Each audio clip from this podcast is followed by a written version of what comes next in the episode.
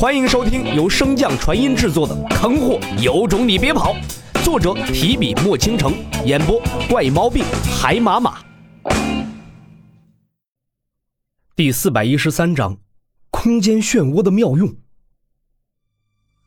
正在一心思考破局之法的洛尘，听到空间棘龙的怒斥，先是一愣，随即有些不自觉的抽了抽嘴角。这该死的熟悉感是怎么回事？不等洛尘找到这股熟悉感的由来，便听到空间棘龙继续说：“想想之前教你那些空间漩涡的特殊形态，想要解决眼前这种充满漏洞的封闭空间，不是轻而易举。”听到空间棘龙的提醒，洛尘眼中猛地闪过一抹光亮。是啊，他怎么把那些东西给忘了？最初，洛尘的空间灵根觉醒之时，空间棘龙便为他普及过真实世界、空间界域。以及那最为神秘的虚无世界的关系，能够利用这三者之间的关系，便是空间漩涡最为强大的地方。真实世界无需多说，就是众人所生活的世界。以大地列举，它的存在便像是我们脚下的地面，最为直观真切。而空间界域则是真实世界的基层，它就像是地面深处的岩石层，虽然正常人很难触及。但是通过一些工具或者手段，仍然可以到达。例如黄境修士便可以接触的空间裂缝，便属于空间界域的范畴。它位于虚无世界和真实世界之间，虚无世界和真实世界几乎无法互相影响，但它们都可以影响空间界域。反之，空间界域也可以影响二者。至于虚无世界，便如大地中的熔岩层，凡入者皆归于虚无。所以迄今为止，人们只知道有这样一层世界存在，但是里面究竟是何等模样，有着什么样的存在，众人却一无所知。因为进去之人从来都没有出来过。而这三个世界由于所构成的介质不同，所以在同等的能量互补之下，影响的程度也相差极大。例如在真实世界中，只有出现极其强烈的碰撞，才会引起某一点的空间界域波动。也就是人们最常见的空间裂缝，而在空间际域中，只要出现一点微小的波动，对于真实世界来说都是极其重大的影响，甚至会直接影响大陆板块的迁移和碰撞。空间界域和虚无世界的关系同样如此，只有在空间界域之中发生极大的碰撞之时，才会引起空间坍塌，露出前往虚无世界的门户。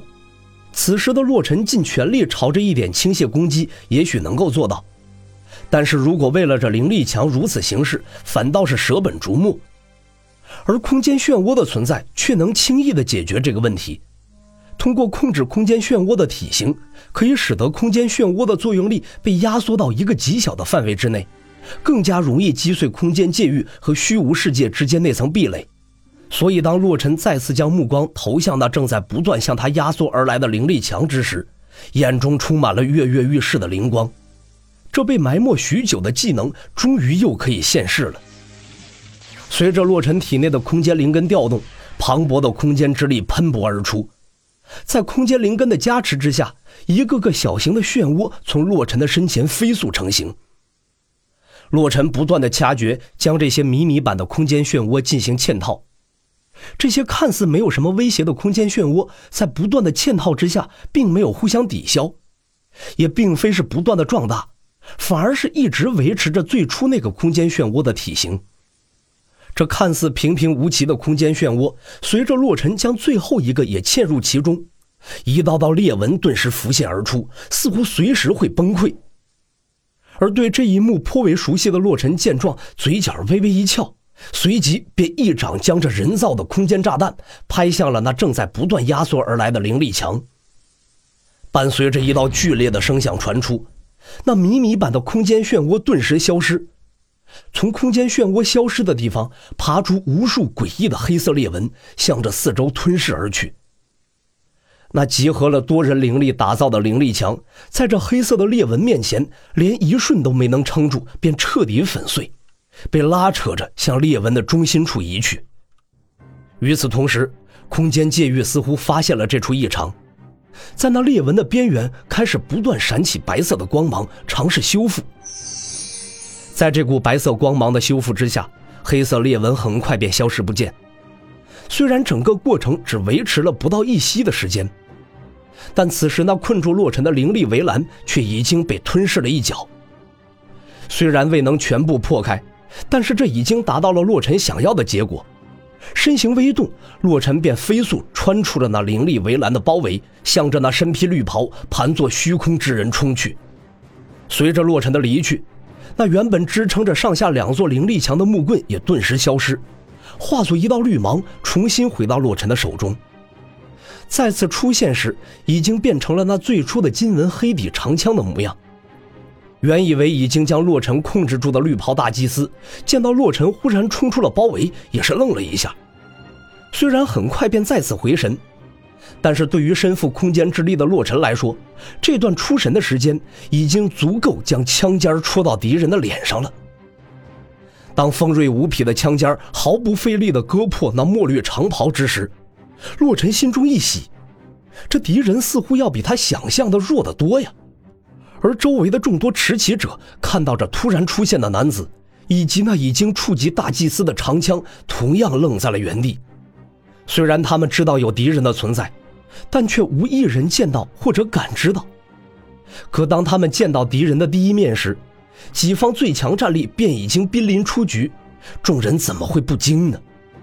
可就在下一瞬，原本以为可以轻松结束战局的洛尘心中顿感不妙。因为在长枪继续前刺的过程中，洛尘根本感觉不到一点阻碍，甚至可以说是畅通无阻。先前捅破衣物可以理解为此人并未来得及反应，但即便再没有反应，也不应该连护体罡气都没有。之所以会出现现在的情况，只有一种解释：这衣袍之下是空的。很快，洛尘便印证了他的猜想。随着长枪再次刺破衣袍捅出，整个衣袍毫无重力的随着洛尘向后方迅速的激射而去。意识到自己中计的洛尘想都没想，便拉开与此阵的距离。可世间诸事不如意者十之七八九十勾圈铠尖啊！一道女子银铃般的笑声顿时从洛尘的耳畔响起，那笑声之中透露出的柔媚，让洛尘的心中迅速的涌上一股邪火。紧接着，一道女子特有的体香钻入了洛尘的鼻腔之中。洛尘连忙止住身形，封闭口鼻，将神识外放，警惕地环视着四周。大人，这么着急走干嘛呀？来呀，一起快活呀！本集播讲完毕，感谢您的收听。如果喜欢，可以点击订阅哦。关注本账号，还有更多好听的内容。还不快动动你的手指头！